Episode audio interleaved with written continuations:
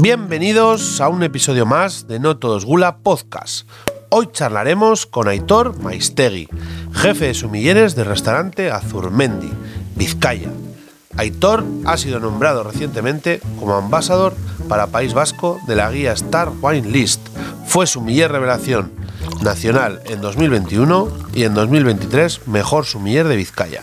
Espero que disfrutéis de esta charla en la que hablaremos de vino y mucho más.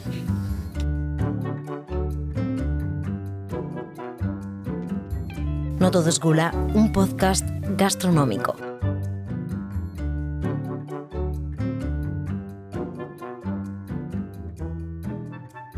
preguntan por ti, joder, eso quiere decir que ha habido un trabajo previo bien hecho, ¿no? Y eso al final, pues a uno mismo le, le gratifica y le motiva. Estamos aquí en Azurmendi con Aitor Maistegui, jefe de sumilleres actualmente del restaurante Azurmendi.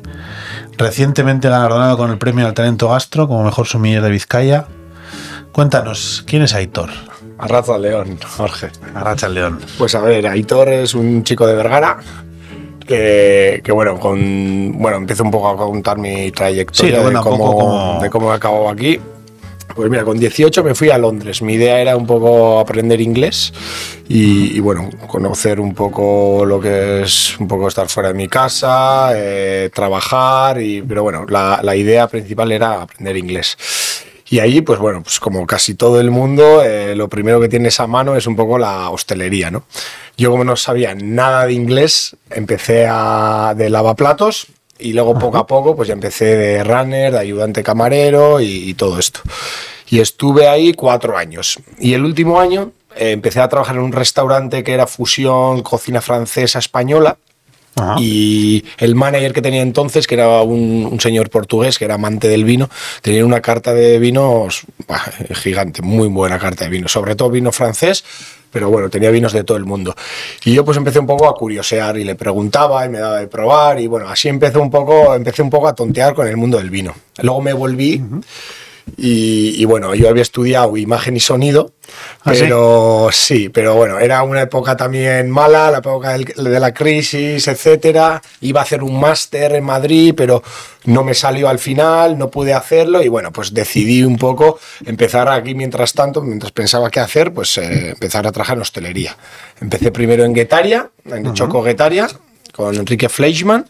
Luego eh, me fui a la Cuchara de San Telmo, en Donosti, que estuve ahí pues casi dos años. Y mientras estaba la cuchara, vi que, que esto de estar delante del cliente, de, de servir, eh, la sala, todo esto que me, me gustaba, me gustaba bastante. Entonces decidí eh, un poco, pues, eh, crecer un poco profe- profesionalmente, ¿no? O sea, formarme más. Pero no tenía muy claro por dónde quería tirar. O sea, la primera idea era, pues, eh, de ser director de sala o jefe de sala o, bueno, eh, formarme un poco en lo que sería el servicio de sala. Pero salió de la basculinería el, el máster de sumillería en- y enomarketing. Ajá. Y dije, bueno, ¿En también... qué año estamos más o menos? eh, O sea, pues ahora estaría en poco- 2015. 2015. A Londres fui en el 2008 y esto es ya 2015. O Ya. sea, eres joven. Mm, Bueno, depende, depende comparando con quién. Unos 34 años. tienes, ¿no? 34 años. 34 y esto fue años. 2015. Y, y nada, y decidí hacerlo porque, bueno, como te he comentado, en Londres ya tenía un poco la curiosidad de- del vino y tal. Y dije, pues voy a hacer este máster y luego ya veremos, por lo menos así me voy formando y, y bueno, también tengo un título más y bueno, luego vamos viendo. Y mientras estaba haciendo el máster me salió la oportunidad de ir de camarero a Quelarre.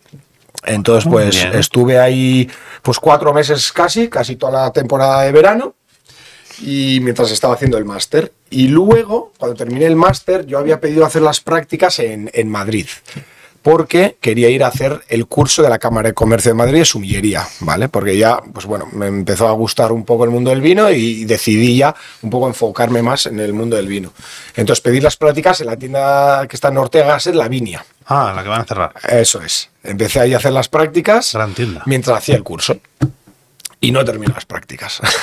Porque cuando llevaba un mes, pues uno de los encargados de allí, eh, Poveda, Daniel Poveda, me ofreció que buscaban un segundo sumiller en, en Kabuki con Silvia García. Ah, mira. Y me trabajado dijo- con Silvia. Eso es, sí, sí. De hecho es mi mentora. Entonces dije, joder, pues pues puede ser buena oportunidad. Entonces ya hablé con la Center, les comenté un poco la situación tal, y me dijeron sin ningún problema. Entonces, pues bueno, eh, terminé, vamos a decir, las prácticas entre comillas en la viña y empecé a trabajar con Silvia de segundo sumiller. Ajá. Y ahí estuve dos años. Luego me fui a San Celoni eh, con David Robledo, que estuve otros dos años. Y ya luego, bueno, me llamó Eneco para el proyecto que tenía en el Palacio Euskalduna, Eneco Bilbao. Y, y me vine para aquí ya, me vine ya para casa y empecé allí de, de metre y sumiller, un poco haciendo las dos funciones. Y luego ya en el 2020, en, En la enero, pandemia eso hizo es, cambios. Eso es. En el 2020, antes de empezar la pandemia, porque la pandemia empezó en marzo, en enero, eh, yo empecé aquí.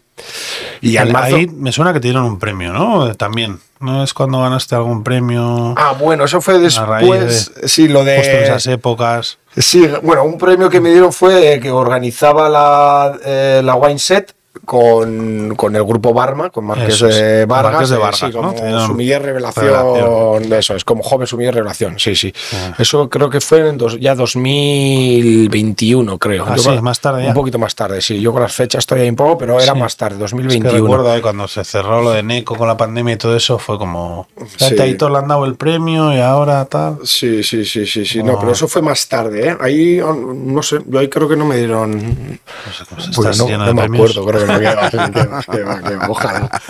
Y, y nada, y luego empecé en Azurmendi en enero y, y aquí sigo.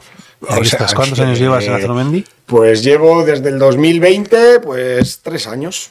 Tres años, eso es, contando con pandemia y todo, pero tres años. Y lo que sería en, en el grupo, vamos a decir, desde septiembre del 18. O sea, sumiller por accidente. Sumiller, bueno, sí. O camarero por accidente. O camarero por accidente, sí, sí, sí. Mi idea no- en un principio no era ser camarero. Fue surgiendo poco a poco. Pues, eh, La idea principal era ir a aprender inglés y ya, pues bueno, empiezas a trabajar en restauración porque es un poco lo que más a mano tienes. Y, y bueno, un poco lo antes, fácil ¿no? entre comillas, ¿no? Lo, en- entre comillas, ¿no? Mira, lo fácil. Que no es nada fácil, pero. La conversación nos lleva, mira, fuera de micro hablábamos, ¿no? Es una profesión que por un lado cualquiera accede a ella porque parece que no todo ha valido hasta hace poco no hacían falta títulos para ser camarero que muchas veces no yo te contaba fuera de micro claro la gente en su cabeza igual tiene el camarero del bar donde puedes ir el fin de semana a echar una mano que ya cada vez está más complicado eso y claro, antes había un momento que había mucho dinero B, otros momentos, ahora igual se va ordenando, gracias a Dios. Y, pero también gracias a eso, ahora mismo tengo delante un gran profesional. O sea, lo que fue, entro aquí porque entra cualquiera, Sí, pero luego, bueno, eso luego está en, en manos de uno mismo, ¿no? Es, primero, es muy importante en, en este oficio que, que tengas pasión por el oficio y te guste. Porque si no, al final, bueno, como todo, tiene sus cosas buenas y sus cosas malas, pero es un oficio eh, sacrificado. Pero luego, al final, es un oficio que te da mucho. O sea, al final es muy agradecido, creo. Es muy sacrificado, pero a la vez es muy agradecido, ¿no? cuando decimos sacrificado, ¿cómo le dirías a una persona en qué es sacrificado? ¿no? Bueno, pues porque al final, mira, una de las cosas, trabajas delante del público, que no es, no es algo fácil, ¿no? Para algunos más que para otros, pero trabajar delante del público todos los días del año, pues... Claro, tu estado pues, de ánimo- de no es ánimo todos es los días. diferente, de- cada persona es muy diferente, cada cliente es diferente, hay muchas exigencias, sobre todo en, en alta gastronomía, ¿no? Que es en ese sentido a lo que Bueno, me pues- dedico ahora mismo, pues, pues bueno, hay clientes que la, la mayoría son muy exigentes, ¿no? Y tienen que serlo.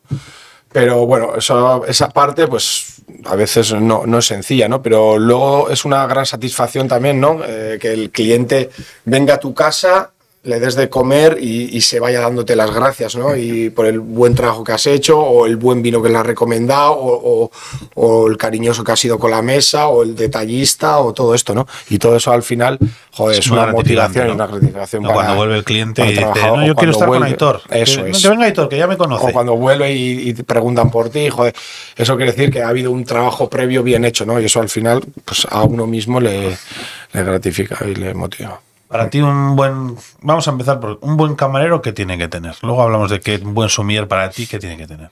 Para mí, eh, lo más importante es que sea buen compañero, muy importante, que tenga actitud, muy importante, eh, que esté formado, porque al final yo creo que la formación también es, es base. Eh, idiomas, o sea, yo creo que mínimo el inglés es fundamental porque hoy en día al final es el idioma internacional, entonces tener un- una base de, por lo menos una base de inglés eh, es buena. Y, y luego, pues que tenga ganas de seguir creciendo, que sea trabajador, que sea buena persona, que yo para mí es muy importante ser buena persona para ser buen profesional, creo que es algo Bueno, has empezado por el compañerismo, si no fun- buena persona. fundamental. Y, y ser humilde también creo que es importante también. Ser humilde y tener los pies en el suelo también creo que es importante. Al final un completo un poco de todo, ¿no? O sea, es al A final- veces a vuestra figura de sumilleres a, a veces os critica de eso, de la falta de humildad. Sí, sí. ¿No? Eh, Habéis tenido esos momentos. Sí, Eh, es verdad. Y a ver, pues yo creo que como en todos los oficios, ¿no? Sí que es verdad que a los humilles siempre se les ha un poco señalado como que igual pueden ser un poco chulos o egocéntricos. Bueno, depende, ¿no? Eh, yo no me lo considero, pero bueno, no sé, otros pueden pensar lo que sea, ¿no? Pero eh, yo creo que eso hay en todos los, en todos los oficios, también en, hay en los chefs, en cocina, en ingenieros, eh, abogados, o sea, al final... Sí, no pero a veces, poco- bueno, como asesoráis, a veces se suele decir, no es que imponen sus gustos o tal. ¿Tú cómo ves esa? Hombre, eso sí que es verdad que eso ha habido mucho y, ha- y habrá y se ha pecado, ¿no? Yo creo que al cliente hay que escucharle y el protagonista es el cliente. Nosotros nunca somos protagonistas, ¿no? Y al final, pues sí que es verdad que hemos podido pecar en algún Bueno, a momento, veces igual incluso, sin querer, ¿no? Porque incluso sin querer, ¿no? Igual de querer, no sé, ofrecer o enseñar o, o demostrar, ¿no? Que es lo que nunca hay que hacer, ¿no? Al final, si el cliente quiere algo, pues se le da lo que él, él quiere o lo que él pide, ¿no? Y si te pide consejo, pues muy humildemente darle su- tu recomendación, ¿no? Y con las cartas de vino igual. Yo creo que las cartas de vino del restaurante hay que hacerlas un poco pensando en el tipo de cliente que tienes y el tipo de gastronomía que ofreces. Porque, bueno, pues eso también lo hemos hablado, ¿no? Que al final muchas cartas están un poco a los, al gusto, hecho personalificado al, al gusto del, sommelier. del sumiller, ¿no? Y eso, pues para eso lo haces tú en tu casa, ¿no? Haces tu, tu bodega en tu casa con tus gustos. Sí que es pasta. verdad que luego siempre, pues cuando hacemos una bodega, pues siempre va a haber vinos que un poco que tengan tu, Personalidad. tu personalidad, tus gustos. Eso, eso está claro, pero bueno, hay que buscar un poco un equilibrio entre, entre esos gustos y esos vinos que te gustan a ti o que te representan más a ti con otros vinos que vayan bien con la gastronomía, con el tipo de cliente y, y, Claro, bueno, con, que has abierto este camino, ¿cómo gestionas tú? Estamos en Azurmendi, para que no lo sepas, son tres estrellas Michelin, el, el único tres estrellas Michelin de Vizcaya, y de los, no sé, son 15 actualmente con las dos, 15 creo, que que, sí, por son, con las dos nuevas incorporaciones de este año. Entonces, hostia, estar entre los 15 únicos restaurantes con tres estrellas Michelin es algo potente. ¿Cómo gestionas, primero, cómo gestionas la llamada de Neco para pasarte aquí? Y luego, ¿cómo gestionas esta bodega? Esta bodega, tú cuando la coges, ¿cómo te la encuentras? ¿Cómo la gestionas? Cuéntanos un poco para. Bueno, a ver, a ver, lo primero, cuando. Bueno, yo tuve la suerte de conocer a, a Eneco cuando yo trabajaba en Madrid. Y, y bueno, pues eh, lo conocí y eh, empezamos a hablar. Y, y bueno, me dijo que algún día que sí que yo quería volver a casa, pues que bueno, que tendría las puertas abiertas. Y, y bueno, pues eh, de ahí a cuando pasaron 3-4 años surgió la oportunidad de venir a Eneco Bilbao. Me llamó Eneco y para mí, claro, pues para mí fue un, un orgullo, ¿no? Un, un orgullo, una oportunidad y, hasta un sueño, ¿no? Poder venir a, a poder trabajar con uno de los chefs más importantes de, de este país y además poder hacerlo al lado de mi familia y de mis amigos en casa, pues era una oportunidad, ¿no? Y luego ya, pues cuando entré en 2020 aquí, bueno, había muy buena carta de vinos. Eh, al principio tuve que empezar poco a poco, pues bueno, eh, un poco a, a quitar cosas y a meter cosas poco a poco hasta que ya cogió una forma la bodega que ya pude empezar a hacer, entre comillas, mi bodega, ¿no? Primero lo que hice fue eso, pues ir quitando cosas que yo pensaba, yo creía que no eran necesarias o, o bueno, o no encajaban y después ya empezar a hacerlo poco a poco, ¿no? Y al final hacer una bodega tan grande, estas características, pues lleva, lleva, lleva tiempo y... no, no y bueno, pararás. Al final, tal Sí. y como va el mercado del vino, que también no para. Claro. Y al final, pues bueno, nos gustaría tener mucho más de lo que tenemos, ¿no? Porque pues hay muchos productores, muchos proyectos, cada vez salen cosas más interesantes. Claro, pero al final me imagino que habrá una base por detrás que esto tendrá que ser eficiente. o- No, por supuesto, es que todas las bodegas yo creo que tienen que ser eficientes, ¿no? Al final, eh, ¿Cuántas referencias más o menos pues manejáis? mira, ahora tendremos en torno unas 800, más o menos, 750, 800, 800. Teníamos un poco más y lo que hemos ido es quitando un poco, igual pues eh, un poco, vamos a decir, dándole un poquito más de... Eh, ¿cómo, cómo decirlo? Eh, joder, ya se me ha ido. Esto lo cortas luego, ¿no? bueno, sale así, esto es natural. Eh, sí, bueno, al final me imagino que. centrando un poco más el tiro, ¿no? O sea, igual en vez de tener tantas DEOs o tantos países, pues a lo mejor pues, ir quitando cosas y darle más importancia a, países o a regiones que yo creo que son más importantes o más necesarias o, o tienen más demanda y a lo mejor ir quitando otras cosas que Sí, que se van muriendo en la carta. Eso que vas viendo que no tiene rotación, tampoco, que no funciona pues, no con sé, el menú nuevo. bueno, Por ejemplo, ahora, una de- a ver, nuestra pirámide de la carta, vamos a decir, o nuestros bloques más fuertes son los vinos nacionales, obviamente, porque al final nosotros un 70% del cliente que tenemos eh, es internacional. Entonces, normalmente el internacional cuando viene aquí quiere vinos de aquí. Sí, ¿eh? Mira, me ha roto un. Quiere vinos de aquí, normalmente, en general. Luego hay de todo. Sí. El cliente de aquí va o vinos de aquí o algo de fuera. Sí. Pero, bueno, cuando hablamos de fuera, el 70% es, eh, Es Francia. Francia. Es Francia. Y luego tocas pues algo también de Italia. Pero bueno, nuestro bloque fuerte son obviamente los vinos locales, porque al final estamos en una zona eh, de producción de, de chacolí, de vinos blancos, incluso de tintos, y cada vez hay más bodegas, cosas más interesantes, chacolís menos tradicionales, de estilos diferentes, y creo que tenemos una riqueza pues muy buena y creo que tenemos que es, pues, Darla a conocer. Darlo a conocer, ¿no? El, el cliente de fuera está dispuesto a probar chacolí. O sea, viene con la mente abierta a probarlo. Sin duda, sin duda, sí. Hay mucha gente que además es que te, te pide, ¿no? El chacolí o vino de aquí o, vi- o vino de la región. Para ellos, ah, para muchos, región también es Rioja, por Rioja Claro, Alavesa, es que es lo que la región aquí es amplia. Pero sí, nosotros, el- la mayoría de clientes son o vinos de, eh, nacionales de aquí o maridajes. Vendemos mucho maridaje porque al final, pues bueno, la gente Sí, de fuera tiene bastante cultura de en este tipo de restaurantes pedir maridajes y entonces, bueno, tenemos dos maridajes diferentes y, y trabajamos mucho con, con maridajes. Bueno, ahora nos encontramos en una sala donde específicamente está por Don Periñón. Sí, ¿no? Aquí es un espacio nuevo que, que hemos creado, que tenemos un, bueno, un menú eh, maridado con, con Don Periñón. Hay dos menús diferentes, con dos propuestas de maridaje diferentes, que uno se llama Esencia y el otro se llama Plenitud. Y, y bueno, es una nueva iniciativa que estamos muy contentos. O sea que Sí. a ver, a ver qué tal va. A y, a, va. y a la vez estamos encima de una bodega de chacolí prácticamente. Eso es Exacto, exacto. también- Tenemos ahí la bodega de Gorka Izaguirre también, que también, bueno, tenemos alguna colaboración con ellos. Hemos hecho, en 2017 sacamos nuestro propio chacolí o con nuestra etiqueta, que es el Azurmendi, que hicimos 970 botellas. Y 19, que es la añada actual que tenemos, que es la segunda añada, hemos hecho 1200. La variedad es la Isquireotipia, que sería la Petit Mansen. Ajá.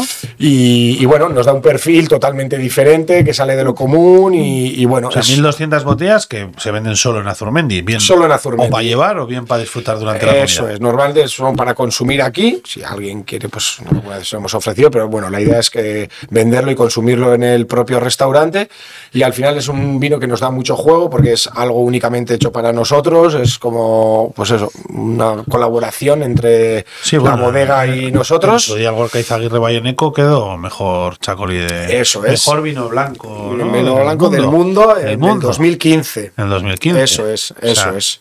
Sí, sí. Que al final, pues bueno, siempre se ha hecho ahí como una Sí. pequeña marca unida. Sí, una pequeña marca. a la y, bodega.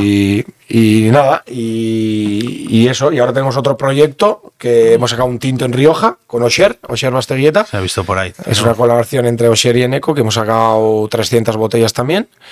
y, y muy bien, muy bien. Y haciendo pues eso, proyectos pequeñitos, pues para la gente que venga, pues también pueda disfrutar de un vino que solo lo puede encontrar aquí. Al final tiene una historia por detrás, es un vino local Y Ahí bueno, como sumiller participas un poco en las cartas, en los procesos. eh, que- sí, bueno, por ejemplo, con el proyecto Azurmendi, todo el equipo hicimos la vendimia. Luego ellos elaboran el vino para nosotros y después nosotros lo que hacemos es el ensamblarlo. Bajamos el equipo de sumilleres y con José que es el enólogo, y con Bertol lo que hacemos es ir probando y vamos, bueno, pues le añadimos un poquito de esto, otro poquito de esto, pero normalmente lo que hacemos es el vino después de vinificarlo, tres partes, ¿vale? Ajá. Eh, una en, en ánfora, otra en inox y otra en barrica. Ver Entonces lo dejamos ahí y luego vamos probando por separado y luego pues los vamos unificando y ya cuando buscamos un poco el perfil que nosotros queremos, pues ya embotellamos. Eso es. ahí, te lo, es. ahí te lo pasas bien. eh, se Ahí te lo paso bien, Se sí, te ve la cara, ese pequeño. Sí, al final, bueno, es hacer cosas un poco diferentes y, y, bueno, poder eh, ofrecer algo que solo lo tienes tú, ¿no? Pues al final, bueno, son etiquetas únicamente hechas para el restaurante y, y, bueno, pues Bueno, también es la- el trabajar en Azurmendi te aporta ese valor añadido, ¿no? De todo eso, todas esas cosas que te puede aportar la marca, tener aquí la bodega, llamar a Oser y que se digne a trabajar un vino con vosotros, para vosotros. Hmm. Bueno, quiero decir que es bueno para él, pero también para la casa, pero bueno, no para todos puede estar dispuesto, o sea, no puede hacer vinos a todos los No, restaurantes. no, no, claro, no, no, por esa parte, pues bueno, te- estamos muy contentos, ¿no? Tenemos eh, esa suerte de, de, bueno, de, de poder estar en un, en un buen sitio y, y, y, bueno, eh, y poder eh, colaborar con, con otros productores y hacer cosas, tener la oportunidad de poder hacer este tipo de cosas, sin duda. ¿Quién ha sido en el mundo de la sumillería para ti un referente? Antes hablabas de Silvia como mentora. Sí, para mí Ah. Silvia García y David Robledo sin ninguna duda. Sí, sobre todo Silvia en un principio, porque bueno, pues al final fue la primera persona que me dio la oportunidad de poder trabajar de sumiller, fue la primera que me enseñó, fue la primera que me echó las broncas, la primera que me apoyó y en los dos años que he estado ahí eh, me ha apoyado mucho, siempre. Mucho me ha, apo- ha confiado mucho en mí, me ha apoyado mucho, me ha enseñado mucho. Entonces para mí es la referente y voy a estar agradecida toda la vida a ella. Ahora está en el, Siempre. en el- bueno con Kike Ahora Acosta está, Ritz, ¿no? eso es, está de jefa sumilleres en el Dehesa, de Kike Acosta en Hotel Rich, que tiene dos estrellas. Y, y bueno, sí, siempre que voy a Madrid, siempre le visito. Siempre quedo con ella para tomar algún vino. Y sí, muy bien. Y luego, pues bueno, luego también David Robledo, ¿no? Porque después ya, cuando acabé la etapa en, en Kabuki, fui a San Celoni y la verdad que con David también, pues me, me cuidó mucho, me trató muy bien, me enseñó mucho y la verdad que aprendí mucho con él. Y fue una etapa también muy, muy bonita, ¿no? Muy bonita. Entonces pues yo creo que son un poco mis dos mentores, ¿no? Silvia, que fue la primera que me dio la oportunidad, ¿no? Y la que me enseñó, y, y bueno, fueron mis primeros pasos dentro de, de la sumillería, y luego David, ¿no? Sin David Robledo, sin, sin ninguna duda. En San Cheloni tres estrellas también, ¿no? Dos estrellas Dos. tenía, sí. Dos Dos, eran. do- dos estrellas tenía. Sí, la verdad que fue una Ostras. etapa muy buena. Más dos perfiles de restaurantes muy diferentes, porque Sí, bueno, sí.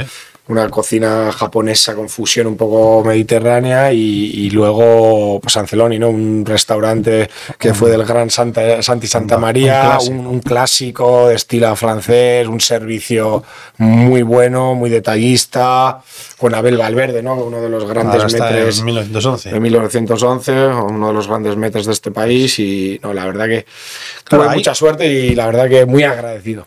Dos estilos diferentes, claro, en San Cheloni aprenderías mucho la sala desde otro punto, ¿no? Más, como más... Sí, más eh, detallista, más afrancesado, más... ¿Y eso es más Sí, distante? diferente. ¿Eso es más distante con el cliente o es igual pero con otra educación? O sea, ahí como...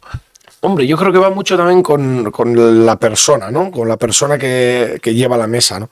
Al final, hombre, a ver, sí que es verdad que depende del restaurante, pues te marca ya un poco una forma de, de ser o de, o de trabajar, ¿no?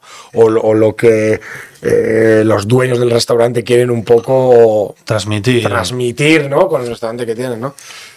Pero bueno, luego va un poco con la persona. Luego también el camarero, la persona que va a la mesa, tiene que también saber que es una de las partes fundamentales que, que, que no se enseñan, ¿no? Que es un poco tener esa psicología o saber leer la mesa, ¿no? Entonces tú, bueno, leyendo un poco la mesa, pues también sabes si puedes ser un poquito más cercano o menos cercano, ¿no?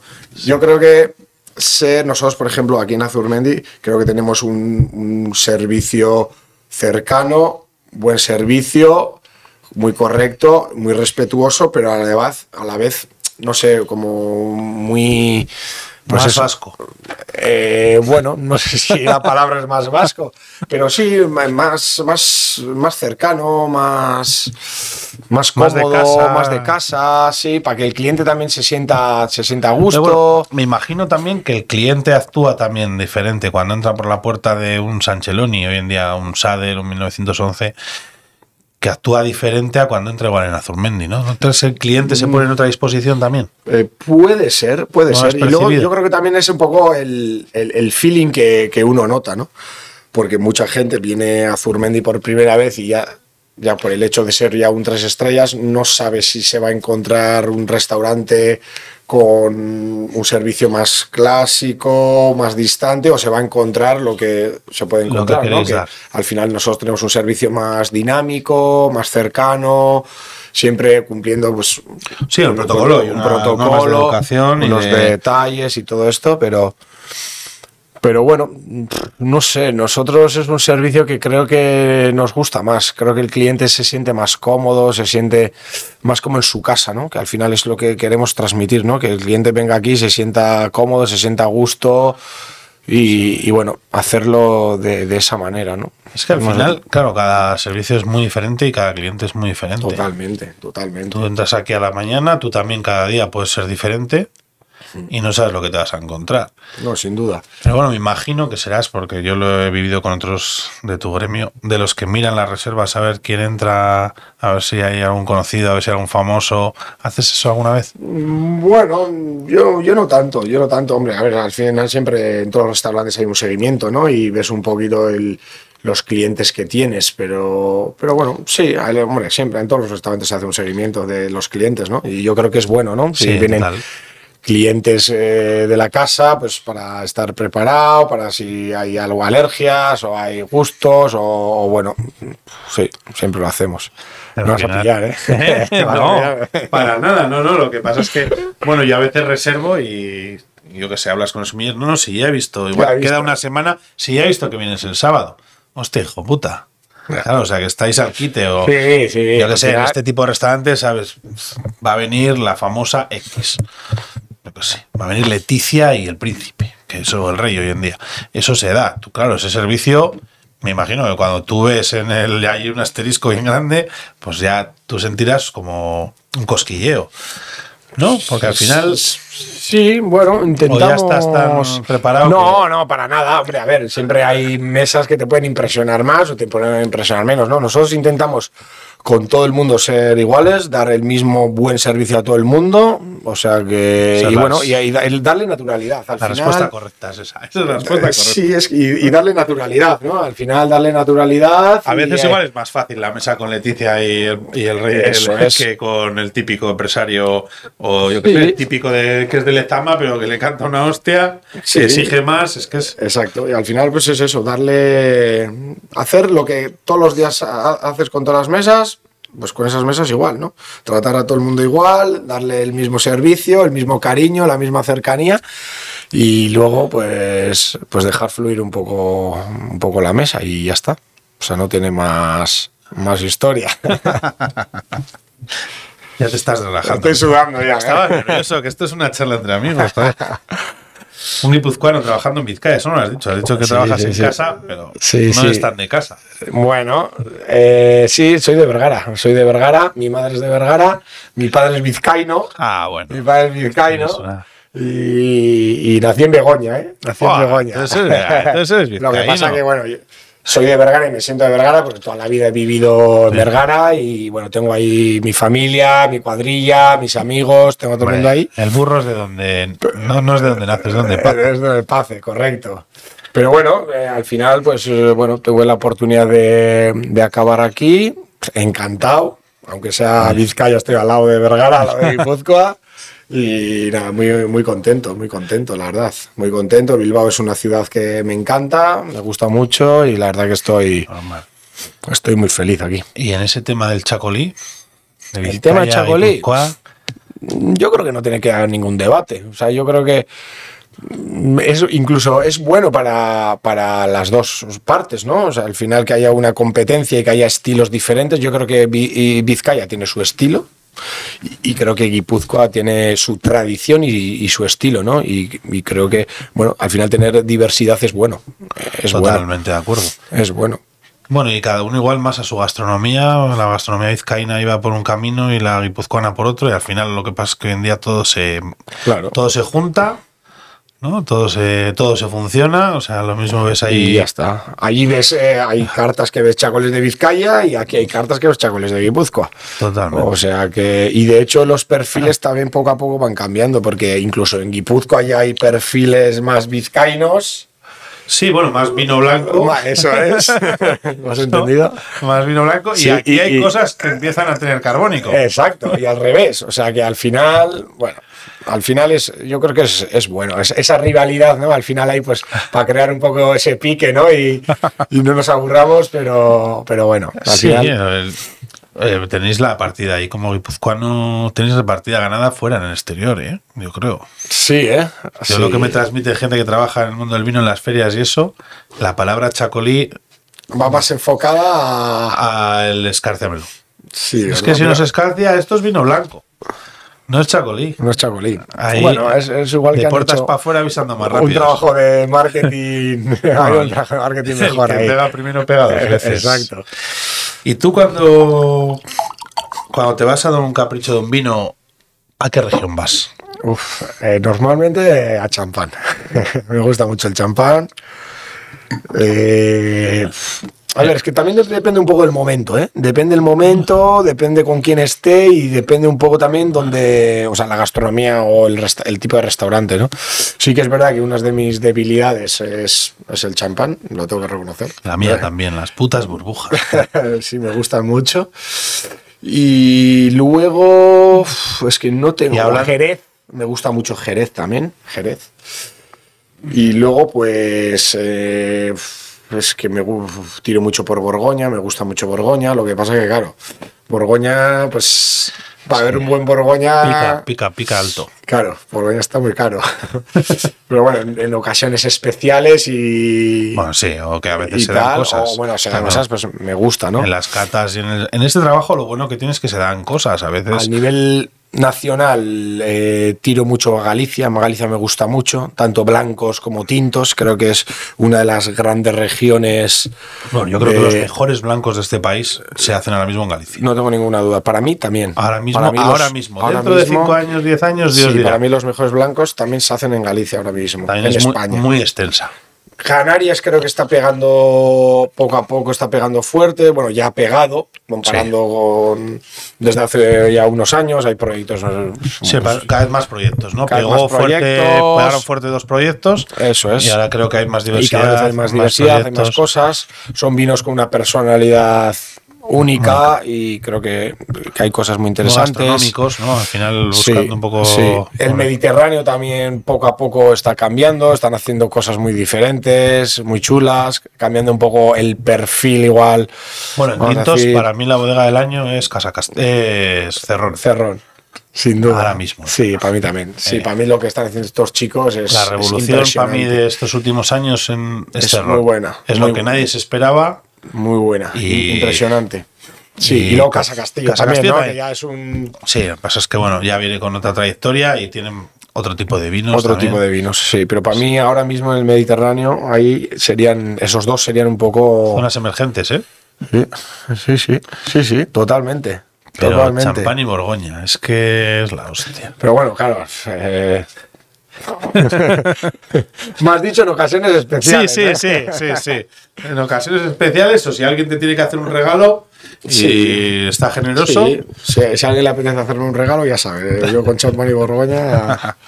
Bueno, es más barata champán. y luego Burdeos me gusta mucho también, ¿eh? Lo que pasa es que creo que son vinos un poco menos gastronómicos, ¿no? Son vinos más específicos para ciertas comidas o ciertos productos.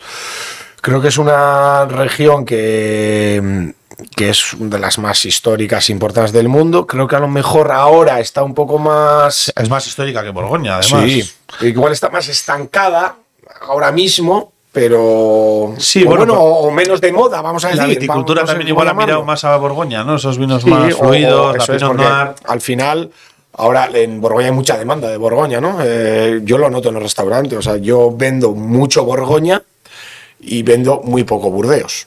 Y eso al final se ve, ¿no? ¿Y O en sea, precios van equiparados? Digo, en las mismas gamas de precios también lo notas. Uf, Yo creo que ahora. Uf, ahí, ahí, ¿eh? Porque Burdeos también ha pegado un estirón y, y Borgoña ha subido mucho. Yo creo que ahora andan parecidos, sí. Y Andan ahora- parecidos. y Yo ahora creo que sí. antes Burdeos estaban por encima de Borgoña y yo creo que ahora incluso Borgoña está por encima de Burdeos. Sí, de precio. Yo Y creo que de precio están por encima. Y Y, luego son perfiles muy diferentes. Muy ¿no? diferentes, No tienen nada que ver. A mí me gustan mucho los dos. Me gustan mucho los dos. Sí que es verdad que creo que los borgoñas igual son vinos más fáciles de beber, son vinos Más más, fluidos, gastronómicos, más para menos degustación, para... Pues bueno, acompañan mucho mejor a, a- a- a A la una gama o un abanico de, de platos más amplios, ¿no? Pero bueno, al final son perfiles que me, me gustan mucho. Es que me gustan todos los vinos buenos. O sea, quiero decir, me gusta mucho Loira, me gusta mucho Sí, pero bueno, yo me gusta. Rioja, me gusta... Sí, sí, te- a Pero ver, bueno. que todos. A, a ver, el- Es que al final, Está más claro que una que- región en concreto, ¿no? Es pues vas buscando de cada región, te van gustando cosas y hay cosas que no te gustan. O sea, hay cosas de champán o de Borgoña que, tam- que no me gustan. Hombre, o de es que en champán. Como en todo en general, en ¿no? champán hay tantas bodegas, pero bueno. Pero cuando hablamos, cuando hacemos esas preguntas es en este abanico que sabemos que hay un montón de bodegas en una zona, ¿en cuántas más bodegas te convencen? A mí el champán me convence en más bodegas seguramente que en otras zonas. Sí, sí, No sé, en sí, sí, Jumilla hemos citado Hombre, dos, igual hay claro. cinco buenas. Sí, pero bueno, tal, sí, pero, pero, hay. pero es que en champán son buenos- dos o tres los que hacen cosas un poco. Pero bueno, en champán buenas hay muchas. Claro, Muchas. y además, pues a veces cuando vas a descorchar nos vamos a un sitio. Sí, Hay gente verdaderamente amante de Borgoña y si no se ve en Borgoña no es feliz. No, no, está claro. Yo Sí, sí, de sí, un sí. viaje ahora mismo que era de beber, si no abríamos un Mersol, no era feliz bebiendo un blanco. Ya. Le ha dado por ahí. Igual dentro de seis meses le da por, Ya, por- por otra por cosa. los gallegos y Por tenemos que bebernos cuando que estamos juntos todos los gallegos. Sí. Y eso nos pasa al final. También son profesiones, tu profesión es que estás todo el día con el entorno. Es Ya. decir, En tu relación hobby al- y tu trabajo tiene una línea tan cercana, ¿no? Porque al final Sí, al final no sales del, del no, bucle, no ¿no? sabes Del bucle. mundo. Tú sabes de trabajar aquí. Llegas, llega tu día libre, ahora me has dicho que tenéis un mes de vacaciones. Seguramente que vayas a visitar bodegas.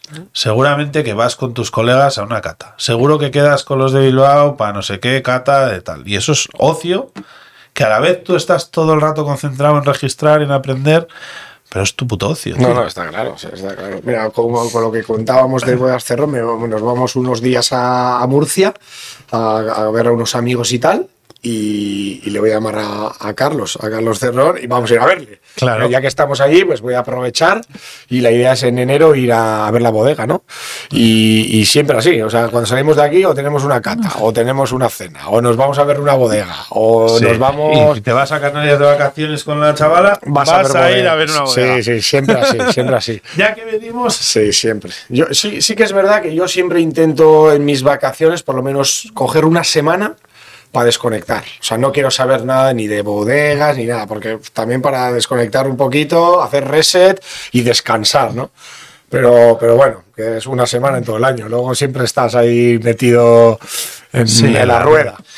Quizás por eso hay que. Es que esta profesión o la amas o la odias, ¿no? Es lo que. Sí, sí. Es un poco eso. Hombre, sí, sí, es un poco lo que hemos comentado, ¿no? Es una profesión que al final tienes que tener pasión y te tiene que gustar, ¿no? Porque es una profesión que te tienes que estar reciclando todo el tiempo, tienes que estar probando, catando, yendo a bodegas, estudiando, si quieres seguir un poco actualizándote, ¿no? Porque, o sea, este mundo va muy rápido, va muy salen rápido. nuevas legislaciones, nuevas bodegas, nuevos estilos, nuevas variedades. Y al final, pues si te quedas estancado, eh, Es que me gusta que hablemos de esto porque habrá oyentes que caigan en este podcast y de repente vean aquí a Aitor tal y ahora a escuchar este. Y que vean esto porque, claro, no solo es formación continua la de un médico. No, no, claro. Eh, Esto Mucho- cambia. mucho eh, todas las DEOs, que no son pocas, eh, hace poco ha cambiado Cava, Rioja hace dos años o tres hizo también un cambio, el Bierzo no para, el otro tal, Francia pues, solo ya para estudiarla como tal, también con sus cambios, fíjate cómo es. Al final estás todo el rato Y los perfiles de cada región cambian mucho. Mira, el cambio poco a poco está pegando Rioja, ¿no? Que hay como dos Riojas ahora, ¿no? Podemos decir, ¿no? eso no tiene nada que ver un Tondonia con un vino de José Gil o de Oser. o correcto. Son dos Riojas totalmente, Totalmente opuestas. Opuestas, opuestas y que hacen creo que un buen tándem, ¿no? Porque al final le da riqueza a, Al a la DEO, ¿no? Al territorio, sí, Sí, sin pues- duda. Es un poco Burdeos y Borgoña, Yo soy Borgoña. pero en una región más pequeña. Sí, y luego la evolución también de las DEO, ¿no? Priorat, por ejemplo, ¿no? Yo creo que Priorat ha tenido un cambio, una evolución totalmente, o sea, bastante evidente, ¿no? O sea, antes los Priorat eran vinos igual un poquito más tánicos, más carnosos, más potentes, ¿no? Y ahora son mucho más finos, son más elegantes, más fluidos. Entonces, pues bueno, y eso pasa un poco... Sí, al final yo creo que el consumidor va adaptándose y un poco las bodegas. Es que yo suelo comparar un poco, tú tienes un carro de quesos también, ¿verdad? Sí, Y tú no te das cuenta que si ese carro de quesos hace 10 años hubiese estado lleno de quesos muy curados, y ahora tu carro de quesos es todo como pasta blanda, pasta lavada. cambió mucho. Ese es el... Pero eso es lo que se produce también, ¿no? Al final en el País Vasco, antes casi todo lo que había, por no decir todo, eran o- o, o- Roncal y, y- y todo quesos curados, ¿no? Sí, La sí, mayoría. Zamora.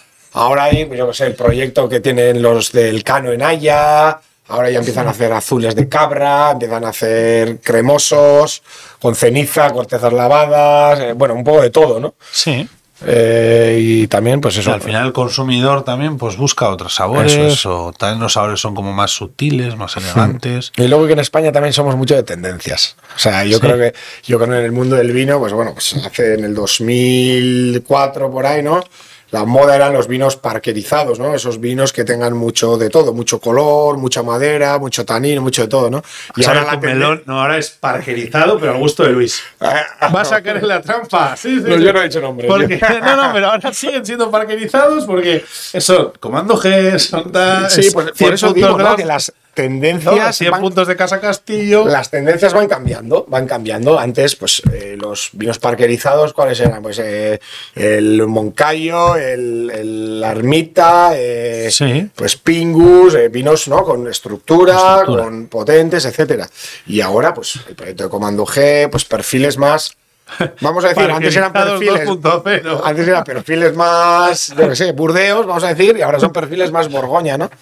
Entonces, ver, pero es eso que- pasa aquí, pero eso en Francia no pasa, porque Burdeos No. es Burdeos. Ellos no se dejan llevar por la influencia. Hombre, a ver, también eh, seguirán un poco las tendencias para no quedarse atrás, pero creo que sus perfiles son bastante. O sea, por ejemplo, ¿tú crees- fieles a su perfil, creo. Sí, creo que Borgoña. Un Burdeos nunca va a parecerse a un Borgoña, eso lo tienes claro. Ah, Eso es. En cambio, eh, tú coges ahora un Rivera, que antes eran unos vinos como más parquerizados. Sí, más ma- maderas más marcadas, maderas, más maderas más nuevas, más tostados, tostados, y más eso estación. ahora va bajando. Ahora ellos lo están cambiando. Incluso las mismas bodegas que tenían ese perfil están haciendo el mismo perfil, pero ya más delicados, con menos carga de madera. Sí, es que antes Aunque ibas a una siga bodega el y perfil tradicional. Yo meto una barrica nueva en- cuando vendimio, cuando después de la fermentación, y luego meto otra a mitad de año. Doble barrica nueva. ¿Pero qué dices?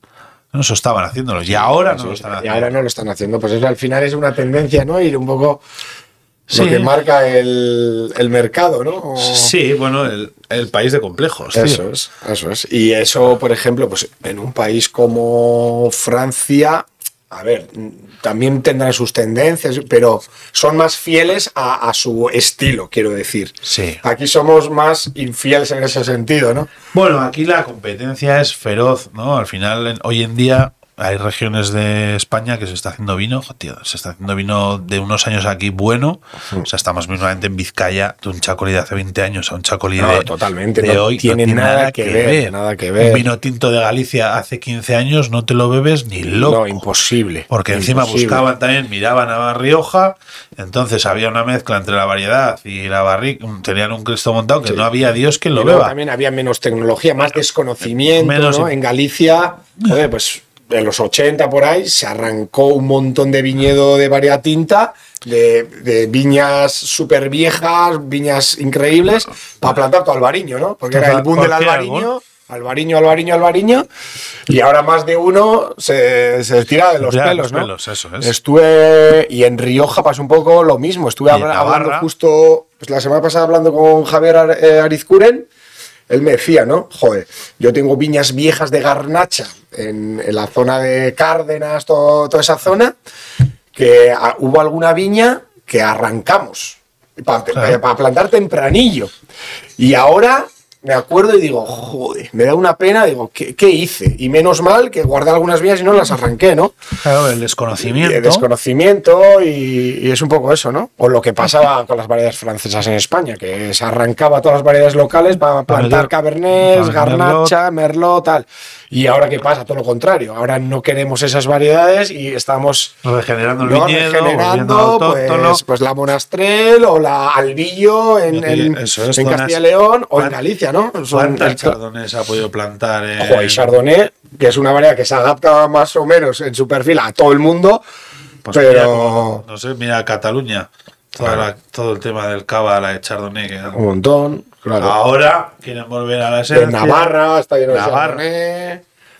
En Navarra. Sí, sí, es que y al final ahora se dan cuenta, joder, proyectos como el de Xavi, el Zorzal, que están dándole otra vuelta a todo, buscando, acertando con lo que busca el consumidor, es, ¿no? sí. Al final, al final es abrir buenos ojos, vinos, a una calidad de precio muy buena y estilos con mucha personalidad, vinos bebibles, vinos fáciles, disfrutones. Tenemos una gastronomía bestial a la que hay que adaptarla, meterla, sí, los vinos que vayan de la mano de la gastronomía, ¿no? Igual, creo que también las miradas, ¿no? El viajar, el quitarse Sí, un el poco. conocer otras el conocer cosas, otros eh. sitios. Eh, Hay, hay mucha. Eso decía Peñín en la entrevista, ¿no? Cara, hay tanto giro de lo mismo te hace, pues lo que Michelini hace un vino con. Sí, con, Con Zorzal, el otro hace un vino con no sé dónde, un, yo que sé, Álvaro Palacios elabora por todos los lados. Al final todo eso es un conocimiento compartido que es muy interesante. No, no, sin duda, sin duda. Sí, sí, sí, sí. Y a vosotros os lo está facilitando o os lo está complicando, porque claro, esto para la hora de elegir los vinos tienes que tener, es que es No, eh, Es. ¿en qué sentido facilita? O sea, que, haya tanta diversidad. claro, hay tanta diversidad que, que, que no sé, es como yo desde el punto de vista de una persona como tú, tu figura, tengo 800 bodas, quiero quitar, pero es que todo el rato te presentarán cosas interesantes. Es Hombre, que sí, una- sí, al final pues tienes que ir eh, un poco eligiendo. Yo, fíjate, digo, pues eh, igual vas a ferias o vienen aquí a catar conmigo y hay muchos vinos que no entran pues porque, pues, porque no dan el perfil o a mí, a mí personalmente no me gustan o, creo que no encajan o tengo algo muy parecido que ya tengo y no necesito más. O otras veces eh, me gustan y compro y otras veces me gustan mucho, pero no compro porque al final no puedo comprar todo y tengo que elegir, ¿no? Al final pues vas cubriendo un poco también las necesidades. Pues al final me puede encantar Borgoña, pero si tengo 100 Borgoñas y, tengo 5 Riojas, pues por mucho que me guste Borgoña, tengo que buscar el equilibrio y meterlo en Riojas, ¿no? Al final intento tener, pues eso, eh, lo que te he dicho antes, ¿no? Al final igual no tener tantas zonas o tantos países y centrarme más en, en- en menos zonas o menos países, pero tener pues, más variedad o representar mejor esa zona, ¿no? Al final. Un poco, un poco eso. Al final lo que te he dicho antes, tenemos mucho Francia, tenemos mucho España, Sí, un poquito. eh, champán, porque champán es champán. y al final es el espumoso que más Sí, se vende o más sale es el champán, sin ninguna duda. Y luego vinos locales, por supuesto, ¿no? Vinos, Sí, lo vinos, que hablábamos vinos de un aquí. poco ¿no? antes. Sí, al final Champán tiene una marca muy trabajada. Sí, y, tiene una, una marca hecha, trabajada, una marca de calidad y reconocida y conocida en todo el mundo.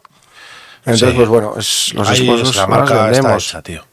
Sí. Ahí no se puede luchar. Cábalo, bueno, Corva, Corvinat, quiero decir, lo están haciendo muy bien, pero eh, ellos llevan la batalla muy por delante. Sí, hombre, claro, al final llevan siglos haciendo espumosos. Creo que para hacerlos, hombre, creo que al final cava, quieras o no, esta es una zona mediterránea. Hay grandísimos cavas, grandísimos Sí. corpinat. Pero bueno, al final para hacer espumosos, pues eh, está en una zona mediterránea. Pues quieras Sí, o que hay no, mejores cavas que, que algunos champán. Sí, no, sin ninguna duda, sin ninguna duda. El mejor cava nunca va a ser el mejor el champán. mejor champán, exacto. Esa es la Pero diferencia. ya por temas climáticos, de suelos, de variedad, al final son cosas diferentes. O sea, Sí, sí, que no. Son cosas diferentes, yo estoy de acuerdo. Nu- nunca el mejor, o sea, el mejor. El mejor Cava, cava, no creo- va a llegar nunca No, al mejor yo- champán. yo- yo estoy de Lo acuerdo. que pasa es que hay cavas, y esto me gusta decirlo, hay cavas o corpinatos, espumosos de. mucho mejores que mejores muchos que champanes. muchos champanes. Sin ninguna duda. eso también que- sin ninguna duda. Eso está- Pero eso es como todo. o sea, Sí, sí, pero eso es como todo. Pero Que hay un- una parte del consumidor que eso no lo entiende. incluso aquí se están haciendo espumosos y muy interesantes. Sí. Yo que sé, pues eh, en, en hay algunos Sí, haciendo los de está Artadi, chulo y Sarleco a mí me gusta mucho. chulas. Hay otro proyecto en Navarra, Basondo muy bueno también. Sí, aquí en Vizcaya, el de Doniene, el En también Vizcaya está de muy chulo. Así también. de que ha sacado uno también muy interesante. También, sí, no, se están haciendo Sí, cosas bueno, al final poco. la burbuja es muy, muy. La burbuja es. No me sale la palabra. Bueno, se amolda todo muy bien. Sí, son muy gastronómicos, muy, gastronómicos, muy versátiles. eso, versátiles, no me sale la palabra, muy versátiles. Y al final eso. Y estamos en una tierra que da, hay acidez, que se puede empujar eso no, también. no, sin duda, sin duda. Pero hay que trabajarlo un poco más. Hacía gracia creo, porque estuve bueno. en una cata a la volé que, de la Asociación de Ah, sí. Semilleres y claro, acabaron diciendo que el futuro de los vinos de champán es que no tengan espuma, que no, sean, que no tengan burbuja. Y digo, a ver, o sea, está todo el mundo a la contra. O sea, porque ahora hay champanes, hay espumosos, perdón, hay en Portugal, en, Ingla- en Inglaterra, eh, vamos, en España es una barbaridad la tendencia, no hay por todos los lados. Todo el mundo, y ahora me dices que champán quiere volver, quiere quitar. Al revés. ¿Quiere ir hacia otro camino? No me lo puedo creer. Eso es imposible, no lo verán mis ojos. Hombre, están cogiendo fuerza ahora los eh, champenois, ¿no? Por eso, pero. Los codos champenois, tanto Pero- blancos como tintos, cada vez están cogiendo. Por eso, y pone la última fotografía, pone eso y digo, no puede ser. Levante la mano y digo, no puede ser, no Pero puede bueno, ser. yo creo que. Nosotros no lo vamos a ver. Yo creo que no, yo creo O sea, que no. Yo creo que. no creo. es, el es su negocio. vino, es su estandarte, es su, su forma de hacer, de elaborar. De, Es su de- comercio, sobre todo, Ya y- está, o sea, no sé, no, yo creo que. Yo creo que no debería de cambiar, de hecho, pero bueno, no sé. No, por favor, pedimos desde aquí a todos, a todos los elaboradores de la champaña. Sí a las burbujas, por favor, no quitar burbujas. Son nuestra adicción. Bueno, vamos a ir terminando un poco. Hemos tocado un poco de todo. Eh, hoy te han nombrado embajador, cuéntanos. Hoy te han nombrado algo de. Está todo el mundo Sí, bueno, felicitándote. es un. Sí, la verdad que estoy muy contento. Es Cuando un, salgas bueno, de aquí, todo el WhatsApp lleno de felicitaciones. yo te aviso. No, la verdad que estoy muy contento. Bueno, esto, eh, bueno, de hecho me puso en, en contacto Cosme, Cosme Garay, que, que, bueno, hasta hace poco ha sido el presidente de la Asociación de Sumilleres de Vizcaya. Y bueno, es una iniciativa, es una revista sueca, ¿vale? Que se llama Star Wine List.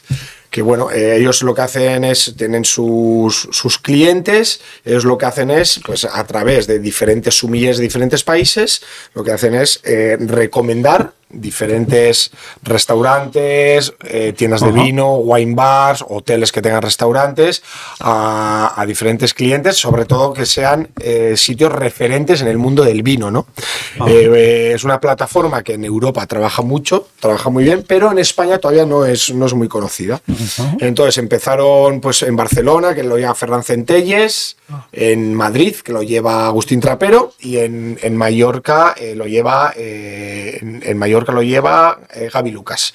Creo Ajá. que también eh, está en Valencia, y bueno, ahora hemos empezado en, En en- en Euskadi, ¿no? En el País Vasco. Y bueno, O es sea, algo. tú estás nombrado para País Vasco. Eso es, yo estoy como brand embajador del País Vasco. Ajá. Entonces, bueno, hemos empezado por Guipúzcoa, hemos recomendado cinco restaurantes y wine bars de todo tipo de restaurante, de oferta gastronómica, de estilos diferentes, tanto con estrella, sin estrella, sitios tradicionales, sitios un poquito más vanguardistas, un poco de todo. Entonces hemos empezado por eh, Guipúzcoa, recomendando cinco sitios que sean referentes o tengan una buena carta de vinos o le den importancia al mundo del vino. Y luego continuaremos por, por Vizcaya. Y hoy ha salido los primeros 15 de Guipúzcoa. Y la verdad, pues bueno, es una iniciativa que personalmente estoy, estoy muy contento. Es algo que me apetece hacer. Es un, algo, bueno, un trabajo un poco diferente, que además lo puedo compaginar con, con Azurmendi, que eso es maravilloso. Y al final también, pues dar visibilidad un poco, ¿no? A nuestro territorio, ¿no? Dar la oportunidad de que, bueno, eh, fuera de aquí, pues eh, gente que sea amante del mundo del vino y le guste el vino, pues cuando venga a Euskadi, ¿no? Pues que tenga eh, sitios de referencia donde pueda ir a disfrutar no solo de la gastronomía, ¿no? Que también de, de su carta de vinos, ¿no? Y de su oferta de vinos, ¿no? Y que no vayan solo a comer, sino también que vayan Donde bebe- a- comer y beber bien. a comer y beber bien, ¿no? Que, que, pues bueno, pues como para gente como nosotros que es muy, Sí, hombre, muy importante, ¿no? Súper Es importante, fundamental, ¿no? Que no solo se coma bien, que sino también se beba, se beba bien, ¿no? Y bueno, y en eso, en eso estamos. O sea que a ver si Guay, poco eso, a poco. Al final, como persona, te, Sí. te ¿no? Te sientes valorado. Sí, te sientas valorado, eh, bueno, es algo que, te, que me motiva, que, que bueno, y a ver qué tal, ¿no? Con muchas ganas, una buena oportunidad para seguir creciendo también personalmente y poder hacer cosas un poco diferentes y aprender, ¿no? Que de todo se aprende, o sea que la verdad que muy contento. ¿Tú A te, ver qué tal. ¿Te ves toda tu vida vinculado a este sector? Eh, pues no lo sé. He dicho vinculado, ¿eh? No he dicho que Ah, en este- vinculado. vinculado al vino, no Pues solo de sí, sumiller, yo sino creo que sí. vinculado A ver, una la vida da muchas vueltas, no, no lo sé. Pero yo creo que sí. Al final, a mí me gusta mucho la restauración, me gusta el trato con el cliente, eh, me gusta mucho el mundo del vino y yo creo que de una forma o de otra eh, siempre estaré vinculado a este, a este mundo, ¿no? Yo creo que sí. Sí, sí, no ¿no? sé de qué manera, pero por ahora yo creo que Tú si en esta Aquí a mesa, en vez de haber ocho sillas vacías o diez que tenemos al lado, habría diez alumnos que entran en clase de, de servicios, no solo de sumillería, sino de servicios, ¿qué les dirías? ¿Cómo motivarías tú a, esa- a este equipo que tendríamos aquí? Hoy se sientan aquí, es su primer día de clase, no saben muy bien, no saben muy bien a qué han venido, porque muchas veces vienen han- se han matriculado, han sí, visto por, el bar por de- matricularse en algo, ¿no? Ah, por matricularse en algo, que de esos 10 alumnos seguramente 7 o 6 sean de ese caso, porque no solo pasa en hostelería, pasa en ingeniería, pasa en derecho. ¿Qué les dirías tú para esta profesión que hemos empezado diciendo que es muy esclava, muy sacrificada?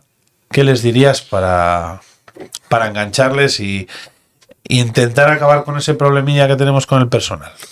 Bueno, pues yo les diría que, que, bueno, que es un oficio eh, muy honrado, muy sacrificado, pero sin sacrificio tampoco hay placer, ¿no? Luego al final es un, eh, es un vamos a decir, es un oficio muy vocacional, que eso al final es, es muy bonito, ¿no? Y es un oficio muy agradecido. Y luego aparte que te abre mil puertas, ¿no? O sea que, que hacer un, estudiar un poco servicios no es solo ser camarero, ¿no? Que luego al final puedes seguir formándote, puedes ser sumiller, puedes ser metre, puedes trabajar en hoteles, en restaurantes, incluso en bodegas, puedes trabajar como comercial, o sea, al final eh, según vas formándote y vas trabajando y vas entrando en el mundo, al final te va abriendo muchas puertas que a lo mejor cuando empiezas a estudiar ni te lo imaginabas, ¿no? Que tú dices, bueno, voy a estudiar para ser camarero y es simplemente, piensas que simplemente estar detrás de una barra en un restaurante y servir comida y ya está, ¿no? No es eso, ¿no? Al final es mucho más, ¿no? Pues es al final lo que comentábamos antes, es también saber leer al cliente, saber ser educado con el cliente, saber lo que quiere antes de que él te lo pida, eh, leer un poco, ser psic- psicólogo, entre comillas, y, y bueno, Y, yo les, ta- y también que hay más vida, más allá de los fines de semana, también hay vida. y también hay vida, ¿no? Y al, y al final la hostelería, pues comparando hace muchos años, ¿no? Que al final pues metías muchas horas y bueno, trabajar todos los fines de semana, pues al final hoy en día todo eso está cambiando, Se ¿no? está al final ¿no? se está regulando y al final pues bueno, haces las horas que tienes que hacer y al final pues bueno, pues los fines de semana algunos nosotros por ejemplo los domingos no trabajamos, domingos y lunes estamos cerrados, hacemos las ocho horas que tenemos que hacer, no hacemos más y al final pues se puede tener una vida la red de amigos va a ser tan grande que aunque te libres toda la semana Exacto. no tienes tiempo para verlos. Exacto.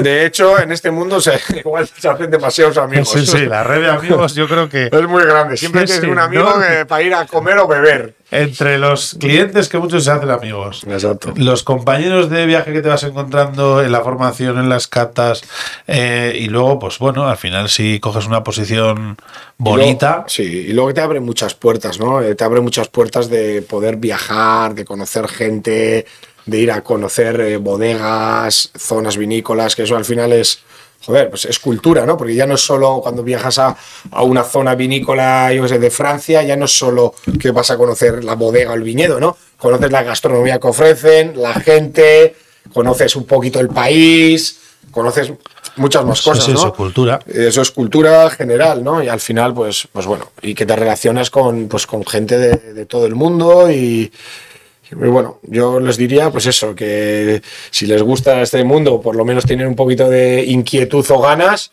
que, que lo intenten, que, que le pongan ganas, que, que no es solo simple hecho de servir dos platos, sino que lo va mucho más allá, ¿no? Y que, que retroalimenta mucho, ¿no? eh, realmente mucho y, y- y bueno, que teniendo ganas y trabajando duro eh, te da muchas alegrías también, ¿no? No Eso solo es, la parte que mala. siempre nos hemos quedado con que es Siempre nos esclava, quedamos que, que es que es esclavo, que se esclavo, trabaja fines de semana mucho y que se gana poco y no es así, ¿no? No, y también hay gente que gana mucho en esta también hay gente que gana mucho y trabaja lo que tiene que trabajar y, y bueno, y le aporta muchas cosas, ¿no? ¿Volverías a elegir esta profesión? Sin ninguna duda. Bueno, pues nos vamos a despedir con esa frase. Muchísimas gracias, Aitor. Eh, ha sido un placer Sí, ricasco. y te felicito por todos tus éxitos que tienes y que vendrán, porque vendrán muchos. Sí, ricasco. Gracias, Aitor. Ai,